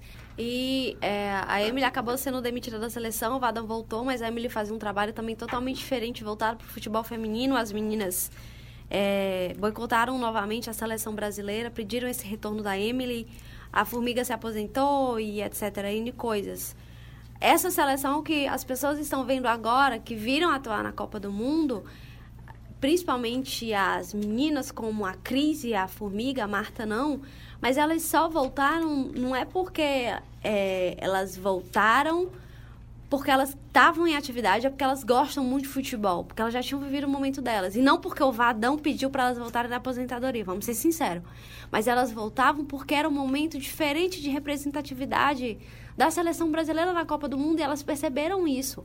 Então elas viram como um momento, um ultimato para a gente tentar fazer a última diferença dentro Salvar, desse cenário. Né? Justamente. Então, acho que o, o, que tem que vir a partir de agora é que precisa ser questionado dentro do futebol feminino. É, a CBF passa por um, um, processo de mudanças. E a FIFA há anos, a diretora-geral da FIFA há anos vem pedindo para que o futebol feminino seja mais valorizado. Principalmente o Brasil, que se diz o, o país de referência no futebol, que tem a melhor jogadora do mundo, e o país que não quer trabalhar com futebol feminino porque se já existem sementes plantadas, se já existem árvores crescendo, por que, que esse país não quer trabalhar com isso? Então, há anos a FIFA já bate nessa questão no Brasil e é isso que a gente tem que bater agora quanto a isso. Não é porque a CBF está obrigando os times de Série A a terem time de futebol feminino, obrigando, é, criando novas competições, que isso é um diferencial. A forma que está sendo feito ainda não é a melhor forma. Isso é a diferença, é, porque as minas estão tendo oportunidade. Mas não é porque elas estão tendo oportunidade que elas têm que é, ter um trabalho ainda mais desgastante em relação ao que os homens passam. Voltando à questão mesmo do, do patrocínio e tudo mais, quando começou a Copa, é, o Brasil, o primeiro jogo foi contra a Jamaica, né? E o que rodou na internet foi que a Jamaica só estava jogando, né? O time feminino jamaicano só estava jogando por causa da filha do Bob Marley que investiu, que colocou o dinheiro lá e que acreditou nas meninas. Então, também, tipo, teve esse sentimento de que a gente estava torcendo pelas brasileiras, obviamente, mas a gente estava torcendo pelas jamaicanas, porque, caralho, elas conseguiram pela primeira vez, elas estavam lá. E aí eu fico pensando como é, a gente precisa que atletas negros, né? Isso eu tô falando especificamente de pessoas negras, porque, tipo, todas as mulheres incríveis que eu citei foram mulheres negras que precisavam, né, de alguém e tal, mas eu fico pensando como jogadores como o Neymar, que são milionários, que já recebem tanto investimento, né? Que recebem tanto patrocínio, etc. Por que, que eles não investem? Eu, assim, tipo, eu tô falando de um jeito totalmente ignorante, porque eu acredito que deva, ser, deva existir, né? Claro, atletas negros que investem em outros atletas, etc. Que tem escolinhas e que patrocinam outros atletas. Mas, assim, eu fico realmente muito preocupada quando a gente fica falando o nome dessas mulheres e a gente já tem a certeza de que elas vão ser esquecidas, né? Tipo, a gente tá falando da Sara Menezes já afirmando que daqui a um tempo talvez ninguém saiba quem foi ela. E, e aí eu, eu, nessa minha pesquisa, né, eu achei um nome, Maria Lenk, que ela foi a primeira mulher a representar o Brasil nos Jogos Olímpicos na natação, em 1932. E ela é uma mulher branca e, assim, tipo, muitos anos depois, né, o legado dela foi reconhecido e como forma de, de homenageá-la, o nome dela foi colocado num dos principais torneios de natação brasileiro. E, e a, o nome dela também, bati, tipo, batizaram um parque aquático com o nome dela do Complexo Esportivo Cidade dos Esportes. Então, assim, mesmo que tenha vindo muito tarde, ela recebeu reconhecimento, né? Tipo, o nome dela está em algum lugar, está num parque aquático etc. E aí, de novo, a gente entra. Quem vai lembrar da Soraya? Quem vai é, é, falar da Melânia Luz, da Wanda dos Santos, da Rafaela Silva, né, que a gente estava falando agora, da Valesquinha, que ela é filha da Ida dos Santos, que ela joga vôlei, que o vôlei também passa por dificuldades, então, é, assim, no boxe, a Adriana Araújo, a Ana Beatriz Bulsão, que é da esgrima, tipo, eu nunca nem imaginei uma mulher negra lutando, jogando esgrima? Como é que a gente fala? Que eu nem sei. Lutando esgrima? Dançando. Dançando esgrima. É, Aline Ferreira, Etienne Medeiros, que a Etienne Medeiros é da natação também, né? Tipo, é, e ela é, é, assim, tipo, da mesma época, né? Aspas, tipo, da, da Maria Lenk, né? Que também foi uma mulher que começou a, na nas Olimpíadas, etc. Casou, teve filhos, voltou, foi fazer o que ela deveria fazer, né? Aspas, aspas, que é cumprir o seu papel de mulher na sociedade. Não, vou parar de competir, vou ter filhos, etc. Voltou. Então, tipo, acho que eu, eu quero finalizar é isso. Não vamos deixar o nome dessas mulheres serem esquecidos, né? E principalmente pessoas influentes, pessoas negras, mulheres que, que, enfim, se elas conseguem chegar lá, tipo, como a Hortência, né? Também porque quando a gente pensa mulheres no esporte, sei lá, eu sei que tem a Hortência, enfim, poucas que conseguiram, mas ainda assim mulheres brancas, né? Então, é, eu acho que o que eu quis trazer aqui mesmo foi, vamos, não, não vamos deixar o nome dessas mulheres esquece, lembrar. vamos lembrar, entendeu? E como eu falei aqui também, né, que o nome de algumas delas foram literalmente apagados dos documentos. Isso é muito forte, isso é muito pesado, isso é violento, é criminoso, na verdade, né? Então, enquanto a gente estiver aqui resgatando o nome delas e incentivando as nossas meninas, né, as nossas crianças a que elas é, e não que elas tentem ser igual o Pelé ou igual, sei lá, outro jogador, mas que elas sejam a Marta, que elas sejam a Cris, que elas sejam a Formiga. Então é bem isso.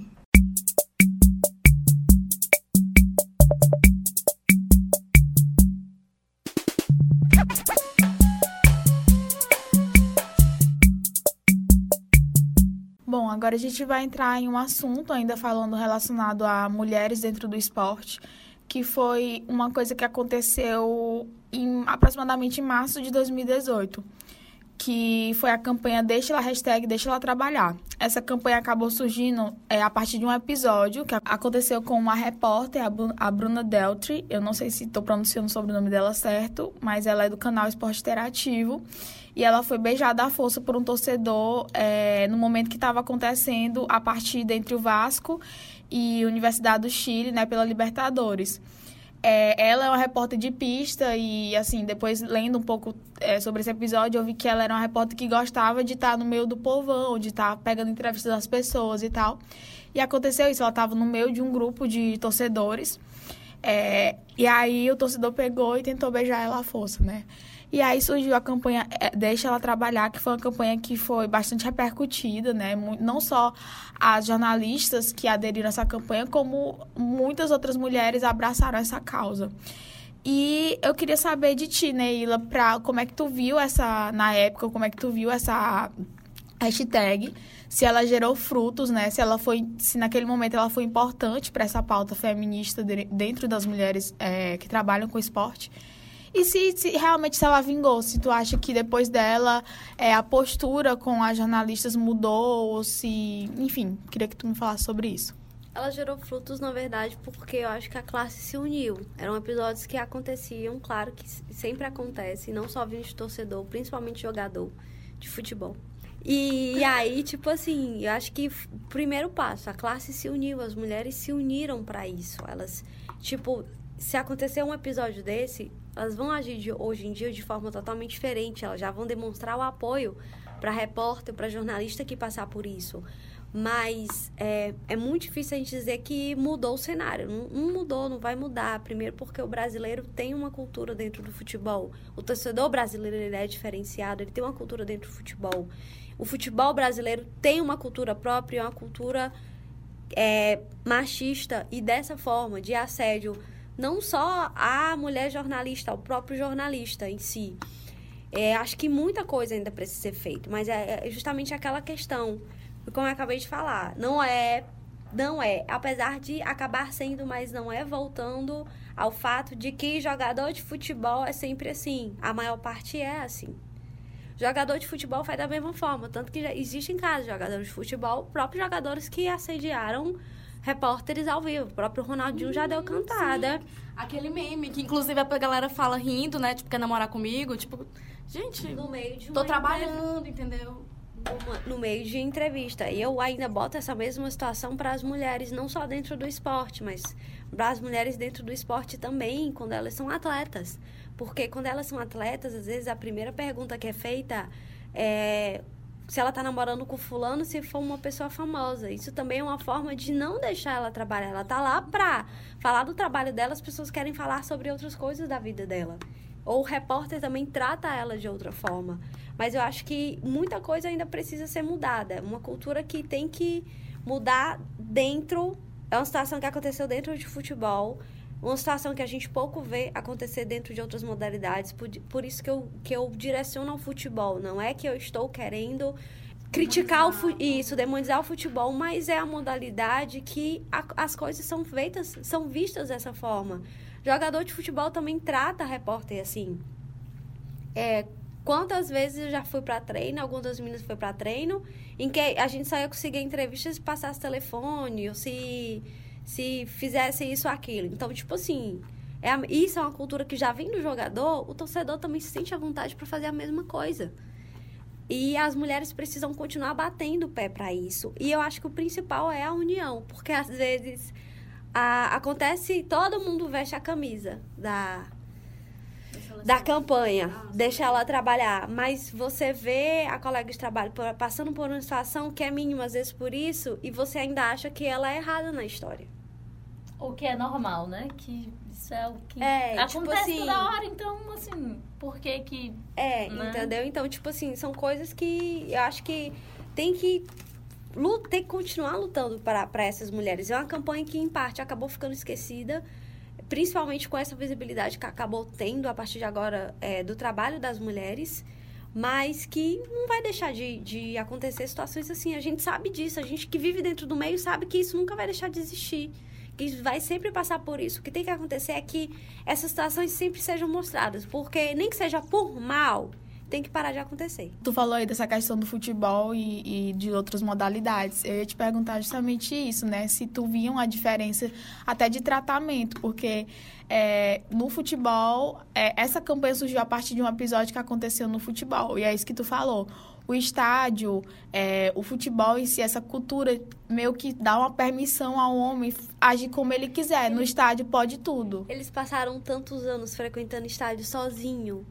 É, ou então, a mulher que estava lá era a mulher que era mulher de alguém, filha de alguém, que eles tinham que respeitar. Por isso que é essa questão de, tipo assim, quando eles veem uma mulher sozinha, até a mesma mulher trabalhando, eles acham que, tipo, esse aqui é meu território. Entendeu? Eu acho que, principalmente aqui no Brasil, ainda é essa questão de, tipo, é o meu território. Foram tantos e tantos anos e ainda hoje, porque nem a maior parte das mulheres, vamos ser sinceros, não se sente seguras aí, estádio, porque sabe que pode acontecer uma situação dessa. já aconteceu comigo também em outras modalidades, mas o futebol é maior, é maior. Como jornalista, cobrindo eventos, é, nunca aconteceu em nenhum outro esporte. Não fui assediado, passei por qualquer constrangimento em nenhum outro esporte. No futebol, sempre. E por isso que eu reforço, quando eu digo, às vezes até para os profissionais que trabalham no futebol, que trabalham com isso, o futebol é diferente. A questão do futebol de assédio e até mesmo de, da profissão em si é muito diferente dos outros esportes. E eu acho que é justamente pela visibilidade que o esporte tem. Por ser um esporte tão popular que as pessoas que trabalham com ele são tão vistas, são, aqui no Brasil são tão vangloriadas, elas, elas acham que têm o direito de fazer tudo. Os outros esportes, como a mídia aparece uma vez ou outra, eles te tratam com respeito, eles te tratam com atenção, eles respeitam o teu espaço, eles respeitam o teu trabalho. Assim, jogadores de futebol são assim porque homens são assim, né? E aí é impossível separar. E como tu tá dizendo, como eles já são colocados como estrelas e como eles não estão acostumados, né? Tipo, como tu falou, sempre era filha de alguém ou irmã de alguém, assim, ver uma mulher em um contexto diferente, estando lá por um outro motivo, é claro que é, eu acho que não sei se vem da, dessa mesma é, ideia de que ah, ela tá pedindo. O que, que ela quer aqui? Se ela está aqui, ela sabe que isso pode acontecer. Porque é assim que a gente é, a gente assedia. Então, se ela tá aqui, ela tem que saber que é com isso que ela vai lidar. Então ela tem que aceitar isso, né? É, é justamente isso. Tipo assim, é jogo, ainda é a questão de, tipo, jogo de futebol. Jogo de futebol é coisa de homem. Ainda hoje é assim, tipo, quando você tá no relacionamento. Ah, eu vou assistir o futebol com os amigos. Você vai fazer suas coisas. Eu vou assistir o jogo de futebol com os meus amigos. O cara vai pro estádio, ainda hoje, ele vai pro estádio sozinho. Às vezes ele nem quer saber se ela quer ir ou não. Famílias ainda hoje assim. Porque ainda hoje as pessoas tratam o ambiente estádio, jogo de futebol, como uma coisa de homem. Então a mulher que acaba aparecendo lá perdida, que realmente parece que tá perdida, eles acham que, tipo, tá realmente no meu ambiente, eu posso fazer. É como se. É a questão mesmo de predador e presa. Entendeu? Ele tá lá, não importa, eu sou sempre o predador. Está lá uma mulher perdida, a primeira vez que ela aparece, está no ambiente, está se sentindo um pouco mais incomodada por ser a única mulher, ela é a presa fácil e acabou. E eu vou tratar ela da forma que eu quiser.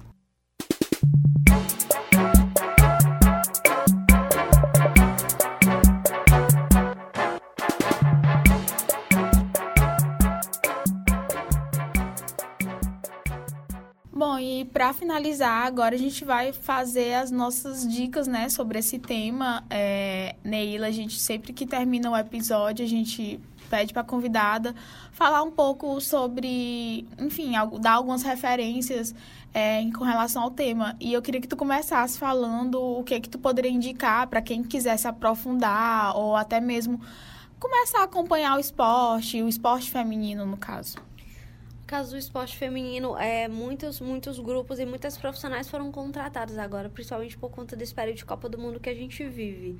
As meninas vibradoras que tinham um trabalho diferenciado e acabaram sendo contratadas, colocadas dentro do UOL, fizeram um trabalho bem diferenciado dentro. E eu vou. A maioria das coisas que eu vou citar é do jornalismo, gente. Mas aí você, a partir daí, você realmente vai conhecer outros personagens e pessoas que podem se aprofundar mais. Mas as minas vibradoras, por todo o trabalho de cobertura que elas fizeram, porque elas fazem. E o futebol feminino, que hoje tem uma, uma gama bem maior de visibilidade aqui no Brasil. É, o Joga Amiga também é um perfil que fala só sobre futebol feminino e aprofunda também essa questão e o trabalho da, das meninas aqui no Brasil. E vocês também podem procurar outras profissionais que trabalham com esporte. Eu cito muito, eu conheci no comecinho do ano e ela é maravilhosa e vai ser uma treinadora excelente, com certeza, quando começar a atuar na área, que é a Camila Avieiro. Ela é analista de jogo é uma área nova que também está surgindo dentro do jornalismo, não só do jornalismo, mas dentro do futebol em si. Os profissionais estão começando a ter esse título agora. E a Camila é uma das poucas mulheres que é analista de jogo. Ela está é, tá fazendo bacharelado em educação física, faz análise de todos os jogos e tem um conhecimento também incrível de futebol feminino. É, foi uma das profissionais que realmente mais conseguiu trabalhar e explicar bem essa seleção brasileira de futebol feminino com todo o histórico que tem. E então acho que vocês podem começar com essas, porque a partir daí tem muita gente ainda para conhecer e para vocês se aprofundarem mesmo no, no esporte brasileiro em si, nesse esporte feminino que o Brasil tem para mostrar. Então, minhas dicas é, são bem. não são muitas. Acho que o primeiro passo pra gente acompanhar as mulheres no esporte é também é, consumir conteúdo produzido por mulheres no esporte. Principalmente, o primeiro passo é a questão local. Aqui em Teresina a gente tem uma jornalistas que mulheres que fazem esse trabalho faz, há muito tempo de produzir conteúdo, de cobrir jogos, de, enfim, fazer jornalismo esportivo. Eu indico a Jade do Portal AZ, Pamela no Sistema Dia de Comunicação, Neila e a própria Nanda, né, daqui do Malamanhadas, do da TV Assembleia, é a Stephanie Pacheco do Globo Esporte, a Naira Macedo que, é, que começou agora um programa na Band. Muito além de assistir, né? Mas acompanhar as meninas nas redes. Algumas postam conteúdo, dicas, comentários. Outra dica é o OEA, que é um podcast que foi criado recentemente para falar sobre a Copa do Mundo. Dico também as nossas próprias mesas triangulares, que a gente está falando sobre a Copa também. O livro também eu indico As Esportistas, 55 Mulheres que Jogaram para Vencer. É um livrozinho com historiazinhas curtas falando sobre mulheres que, enfim, estão fazendo esporte há muito tempo. Eu também indico alguns filmes e documentários. Um deles, Driblando o Destino, é um filme de 2002 que fala de uma menina de origem indiana que vive em Londres e sonha jogar, em, jogar futebol. Enfim, fala um pouco sobre isso. Eu acho que dá, é, não, a gente não pode esquecer de Menina de Ouro, né? Que eu acho que foi um dos filmes mais aclamados de mulher no esporte. E também o mais recente, que é um documentário, que é Mulheres Olímpicas, que foi lançado em 2015, que mostra que a mulher teve que conquistar seus direitos na marra. O filme foi desenvolvido pelo projeto Memória do Esporte Olímpico Brasileiro, né? E pode ser visto no site do projeto. E as mais dicas são essas. Lógico que existe muito mais coisas. É isso. Gente, assim, as dicas que eu trouxe, eu tô com um pouco de vergonha. Porque, assim, são filmes de tipo sessão da tarde, entendeu? Porque quando eu penso sobre esporte femininos e, e, sobre. Tipo assim, eu era a pessoa na, na queimada que era massacrada, entendeu? Tipo, era, sempre foi muito ruim de esporte. Mas, ao mesmo tempo, é, eu sempre tive. Felizmente, eu tive referências também nesse imaginário, na construção desse imaginário, através de filmes, assim, adolescentes, sabe? E eu acho uma coisa muito massa. É, para criar esse imaginário nas meninas mesmo, para elas se sentirem, né? Tipo, pô, tem uma história aqui, né, que enfim, filmes brasileiros não, não temos, mas, enfim, é, para além de, de Apimentadas, né? que são os filmes aí de líder de torcida, tem Sonhos no Gelo, que é sobre patinação. Gente, eu amava esse filme. Muito mesmo. É, tem Menina de Ouro, que é sobre, é sobre boxe. Ela é o cara, exatamente. Ela é o cara. Gente, eu amo esse filme também. E aí tem o, também o Mulheres Olímpicas, que esse eu não vi ainda, mas tá na minha lista para ver. Tem a Sara Menezes e tal, e aí eu achei muito massa. Tá na minha lista também de ver, né? Que é um filme, um, um filme brasileiro e tal falou aí de filme Sessão da Tarde, eu lembrei também de um que tá nessa lista aí, que é A Onda dos Sonhos, que era um grupo... Esse eu não gostava. Eu gostava, que era um grupo de surfistas Sim. e tal, mulheres, enfim, é um clássico também da Sessão da Tarde. Mas, assim, de dica mesmo, é, também entrando um pouco dessa coisa de falar sobre, dessa discussão, falar de mulheres no esporte, tem um podcast que é o episódio, na verdade, do Maria Vai com as Outras, que é ainda na primeira temporada, que ela fala de mulher no mercado de trabalho. E o terceiro episódio é falando sobre mulheres no esporte. E o podcast é comandado pela Branca Viana. A gente já falou, assim, já deu dicas no, do Maria Vai com as Outras em outros episódios. Mas esse episódio é muito, muito bom, porque a Branca, ela entrevista a Cíntia Martins, que é uma jornalista. Ela é do Sport TV e ela é negra. E ela fala um pouco, né, sobre. A, fala tudo sobre, sobre isso que a gente falou aqui no episódio, tudo um pouco, mas fala mais sobre a questão mesmo da mulher no jornalismo esportivo. E, fala, e ela fala também da campanha e cita as colegas de trabalho dela que se engajaram e que são bem mais engajadas que ela dentro dessa campanha. E ela também entrevista a Isadora Cerulho, Cerulho, não sei como se pronuncia, que é jogadora de rugby, que foi, ela até foi conhecida pela questão de ter, ter sido pedida de, pedido em casamento. E a história da, da Isadora é muito massa. Tipo, no episódio ela fala sobre é, como ela começou no rugby. Ela, na verdade, ela, ela nasceu nos Estados Unidos, né? e veio pro Brasil muito pequena e depois ela voltou para os Estados Unidos para estudar lá. Tipo, é uma história bem interessante. Ela queria, tipo, ela tava cursando biologia e aí conheceu o rugby na universidade, voltou pro Brasil porque chamaram, né? Na época a seleção brasileira de rugby tava atrás de jogadoras que são brasileiras, mas que atuavam fora e ela voltou. E ela fala tudo sobre isso e a história dela é impressionante. E ela é uma pessoa bem politizada, fala muito sobre essa pauta feminista e é interessante também é, ter essa voz né, de um atleta que fala um pouco da realidade do que é o rugby, que também é um esporte que é muito masculinizado. Enfim, é bem interessante. Eu indico para vocês esse episódio do podcast. E ele é curto, né? Ele é, acho que meia hora, algo assim, não sei. Bem curtinho. Então, se eu só falar só um, um tá. filme que é Love e Basketball, que tem na, na, Netflix também, tipo, seguindo a Débora, né? Nesses filmes meio adolescentes e os dois são negros, os dois jogam basquete, mas aí tem essa questão mesmo, tipo, dos dois jogarem basquete, mas que ele vê ela como menor, né? Tipo, ah, você não vai ser tão boa quanto eu, e acaba que ela vai pro, pro profissional e tudo. O filme é muito legal, é muito bonito de assistir.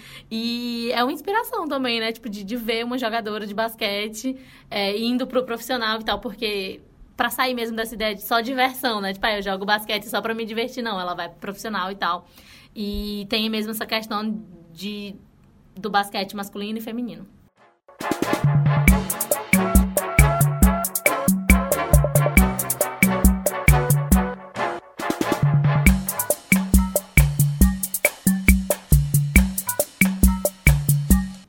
Então é isso, gente. Eu quero agradecer a presença da Neila, a participação dela nesse episódio. Foi muito importante, né? Todas essas colocações que ela fez e que a gente foi pontuando também. E agradecer mesmo. Obrigada pelo convite. Espero que tenha contribuído de alguma forma. É isso.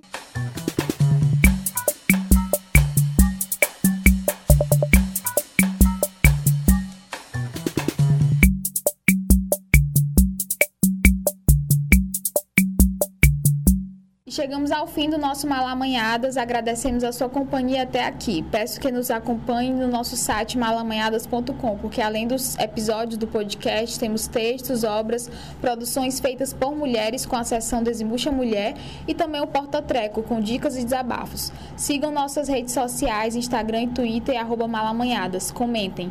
Estamos super abertas a críticas, sugestões e incentivos de alguma forma. Obrigada e beijos, até a próxima.